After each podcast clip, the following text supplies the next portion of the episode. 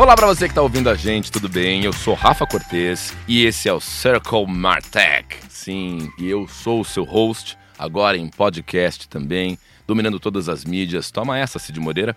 Muito bem. Para provar que a gente não está brincando em serviço, nesse segundo episódio que está muito especial, vou receber um profissional que é uma referência no mercado. Porque olha só, ele não tem nem 40 anos de idade, imagino, né? Não tem 40 anos, ou tem 40 Olha, anos? passei um pouquinho dos 40 já, viu? Mas tô dando uma enganada aqui. A gente sempre começa elogiando bastante o convidado para ele se sentir muito feliz na hora das perguntas, tá? Motivado. Motivado. Olha essa voz. Essa voz você já sabe quem é. É o vice-presidente de digital marketing da McKinsey. Ele é o Marcelo Tripoli e tá aqui com a gente. Tudo bem, cara? Tudo ótimo, Rafa. Um prazer estar aqui com você. Ótimo, muito feliz aqui de poder tocar essas ideias. Maravilhoso. Eu acertei quando falei McKinsey. Acertei. McKinsey, tá ótimo. McKinsey. É- A primeira coisa, é- é difícil falar, né? Vocês têm aqueles e-mails difíceis, assim, que as pessoas passam o endereço de e-mail e tem que ficar soletrando? Tem, às vezes tem que dar uma soletrada ali. Caramba, né? Imagina a pessoa que trabalha na Ogilvy, né? é, não é Na difícil. PricewaterhouseCoopers. Por isso que existe o Google, né? Você vai lá e digita lá de qualquer jeito, ele corrige pra você. Pronto, maravilhoso. Cara, que legal que você está aqui hoje. É, é uma referência, porque é um publicitário com uma carreira brilhante, sempre liderando projetos baseados em marketing, tecnologia, estratégia e novas mídias para grandes empresas. E agora você está comandando a área de digital marketing da McKinsey. São muitos anos de estrada, cara. Como é que foram essas transformações gigantescas? Olha, eu comecei a trabalhar com internet, tecnologia, marketing, quando era o mato era super alto. Acho que não tinha nem mato, era só terra batida. né? É, eu, eu sou aquele nerd.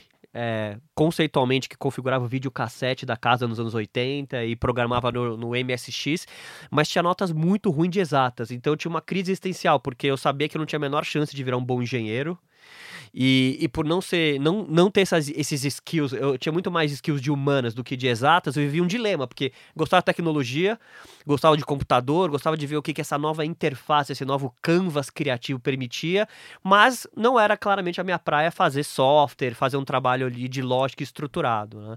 E aí por isso eu resolvi fazer um negócio que tentei en- encaixar ali um pouco meio do caminho, né? que foi trabalhar em multimídia. Na época, isso em 96, 97, a internet no Brasil tinha acabado de começar, mas era um negócio mega restrito. A Embratel liberou um link de acesso à internet, poucas ah, universidades tinham, era um negócio super ultra nichado. Então, o que existia na época é vamos fazer uns CDs multimídia, CDs que vêm encartado em revista, que vem na banca de jornal, CD multimídia, aí vinha lá umas fotos, uns vídeos. Eu era um programador de multimídia, um designer de multimídia na época. Um negócio completamente pré-histórico de internet, né? E aí eu peguei gosto por isso, peguei gosto por isso. Também peguei gosto pelo empreendedorismo, montei uma empresa na época, uma produtora de multimídia para fazer esse tipo de trabalho, né? O primeiro site que eu fiz foi para uma gráfica e eu, eu, eu fiz porque eu enchi tanto o site, o saco do dono da gráfica, que ele falou: tá bom, faz o site aí.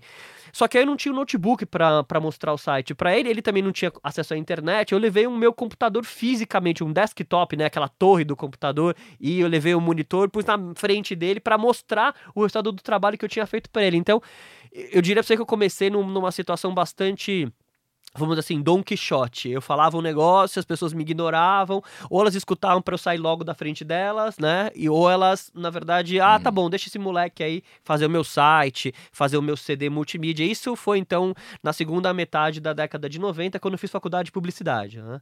Aí, aí teve a bolha da internet, a bolha da internet estourou. é, eu, eu, eu, eu tive a oportunidade de trabalhar com uma, com uma investidora mexicana que consolidou uma série de empresas de multimídia na época, comprou a maior agência digital na época, já existiam agências digitais, ela chamava MLab, misturou a minha empresa com essa MLab, formou uma empresa nova, é, então eu tive oportunidade e eu conheci a McKinsey, a primeira vez meu contato foi naquele momento, porque as pessoas que cuidavam desse fundo de investimento eram ex-consultores da McKinsey, então só para retomar um pouco para você o que vai acontecer depois da minha carreira, né? então eu tive um contato, gostei muito da, do como que a consultoria pensa, como a consultoria é, ajuda a resolver problemas, qualquer tipo de problema. Aí segui minha vida, saí da bolha da internet, montei uma empresa chamava iThink, que é uma agência de marketing digital, montada em 2002, e a iFin se tornou uma das cinco maiores agências de marketing digital do Brasil, até ser vendida em 2013 para o Grupo Publicista. Então, o Grupo Publicis, um dos quatro maiores grupos de publicidade do mundo, comprou a, a, a minha agência. Na época, foi via Seipen Nitro, então a Seipen Nitro, que era a maior agência digital do mundo, entrou no Brasil, via aquisição da minha agência, fiquei ali três anos dentro, dentro dessa estrutura de multinacional, e, e saí da, da, da de, quando acabou o processo de venda, saí e acabei caindo na McKinsey. Então, estou na McKinsey vai fazer três anos, no time que lidera e ajuda os clientes a fazer transformação digital. Então, eu contei um pouquinho da minha carreira para você, mas voltando no. tentando fazer um paralelo com o mercado, né? Acho que o mercado saiu de uma coisa que era inóspita, hum. mato alto, ninguém entendia, falava com pouca gente, né? Eu passei anos da minha vida escutando: ah, a internet é muito legal, mas é muito nichado. Ah, a internet é muito legal, mas fala só com classe AB. Se eu quero vender sabão em pó para todo mundo no Brasil, não tem, não tem como, tem que fazer só TV aberta, porque a internet não fala com, com tanta gente. A internet é legal, mas você não consegue emocionar o teu consumidor ali, porque é um negócio meio chato, uns bannerzinhos, uns quadradinhos piscando. Muitos anos isso foi tudo verdade, né?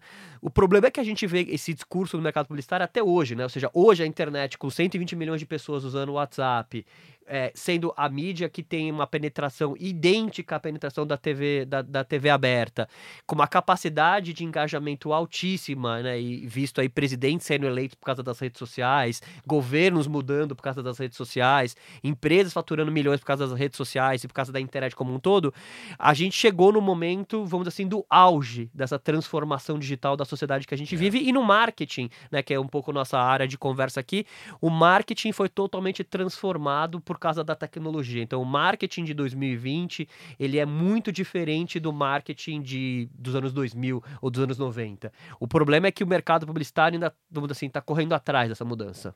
Que loucura. É, enquanto você falava e foi mostrando um pouco da sua trajetória, é, eu fiquei me perguntando com tanta coisa que você já fez e segue fazendo, você tem tempo para fazer coisas mundanas como a gente? Você, você toma chopp? Você, você leva uma vida normal? Porque a tua carreira é muito, muito longa, né? Muita coisa legal que você fez. Inclusive, uma conversa de bastidores. É, quando a gente se encontrou aqui para essa gravação, você me lembrou que você tinha um projeto comigo no CQC, que foi um programa que eu fiz por muito tempo, que você fazia o, o 3.0, né? Então você começou muito cedo mesmo. Sim. É, então, isso é engraçado, né? Eu, eu comecei com 17 anos, aquela história que eu tava te contando da faculdade, tinha 17 anos.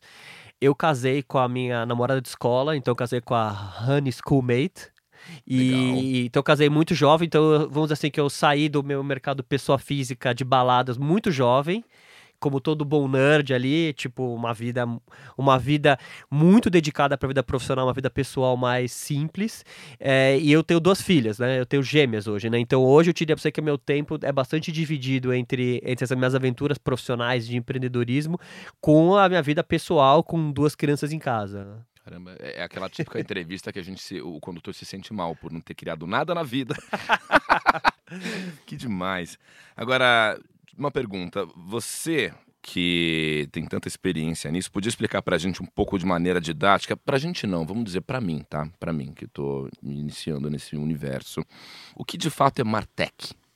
Eu acho interessante isso, porque a, a, área de tecnologia adora usar siglas, jargões, que só eles entendem, né? Acho é. que eles sentem mais inteligentes um pouco, como não vamos criar umas siglas, vamos criar, vamos usar nomenclaturas que só, só a gente mesmo entende, porque a gente vai parecer mais inteligente, vai conseguir cobrar mais caro. Mas é muito simples entender o que é Martech, né? A partir do momento que a publicidade, que o marketing foi para meios digitais, né? Tudo que acontece no meio digital está baseado em tecnologia tudo, uhum. né? Quando você, quando você vê um e-mail, quando você vê um post no Facebook, quando você vê um vídeo no YouTube, tudo tem uma tecnologia por trás daquilo. Então, o Martech nada mais é do que todos os softwares, todas as ferramentas de tecnologia que ajudam com que uma marca consiga ser mais relevante para o seu público. Né? Ah. Então, quando a gente fala de, de Martech, todo publicitário, todo marqueteiro tem aquele desejo de entregar a mensagem certa na hora certa para a pessoa certa, né? Ou seja, é, o, eu, se eu sei o que você está pensando e eu consigo mostrar para você um anúncio do que você está pensando, ou seu desejo, ou sua necessidade naquela hora, a chance que você reaja àquela propaganda é muito maior. Claro. E é isso, essa é a promessa do, da tecnologia digital, do marketing digital. É conseguir aumentar a relevância da mensagem. Você deve ter escutado aquela piadinha já de, nossa, eu acho que o, o meu celular está me escutando aqui, porque eu pensei num negócio, eu falei com um amigo meu no almoço de um sapato e de repente eu abri meu Instagram e eu só vejo esse sapato. Ou então tô pensando louca. em comprar um carro, entrei, no, entrei lá no UOL, só parece tá me perseguindo. Acho que é um desejo divino que eu preciso comprar esse modelo de carro, porque todos os lugares que eu vou na internet eu só vejo aquela propaganda. Então não existe nada de divino nisso, é super mundano que a gente tá falando, é tecnologia. Que coisa louca, você falou isso, eu me dei conta que meu celular me, me manda coisa de pornografia o dia inteiro, eu não sei qual é a relação. Deixa pra lá. Você foi considerado aí um cluster de alta afinidade com esse assunto. Olha aí, e por falar em, em, em didatismo, já que você está explicando conceitos, lá atrás, no começo do nosso papo, você falou uma, um, um, uma palavra que está na minha cabeça até agora, e para te mostrar o quanto eu ainda não estou familiarizado com esse universo, o que, que é Canvas? O Canvas é, na verdade, a sua área de atuação criativa, né? É a tela em branco. Vamos traduzir para português como a sua tela em branco, né? A capacidade de você ter uma, uma área ali para você exercer toda a sua criatividade. Que maravilha. A gente vai aprendendo as coisas, né? Olha que beleza esse, esse novo emprego que eu ganhei aqui. Na verdade, eu diria pra você que acho que por ser consultor numa, numa empresa americana, eu acabo tendo um vício, muitas vezes ruim, eu tento me policiar de falar muitos termos em inglês, né? Ah, mas uma, isso é muito legal. Uma vez eu fiz o um media training, que mais um termo em inglês aqui, Ótimo. e a pessoa falou para mim, olha, cuidado, porque as palavras existem em português, então tenta usar sempre em português, mas infelizmente acabo tendo esse vício porque hum. metade das minhas reuniões são em outro idioma, é muito contato com fora, então o cérebro fica um pouco. Então peço desculpa aqui para nossos ouvintes aí pelo excesso de termos em inglês aqui. E Rafa, vai me corrigindo aí que a gente vai mudando para português. Imagina, eu, eu tô admirado porque você é publicitário, né?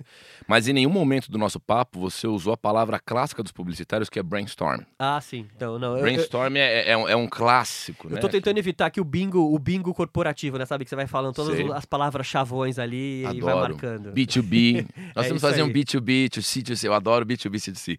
Vamos lá.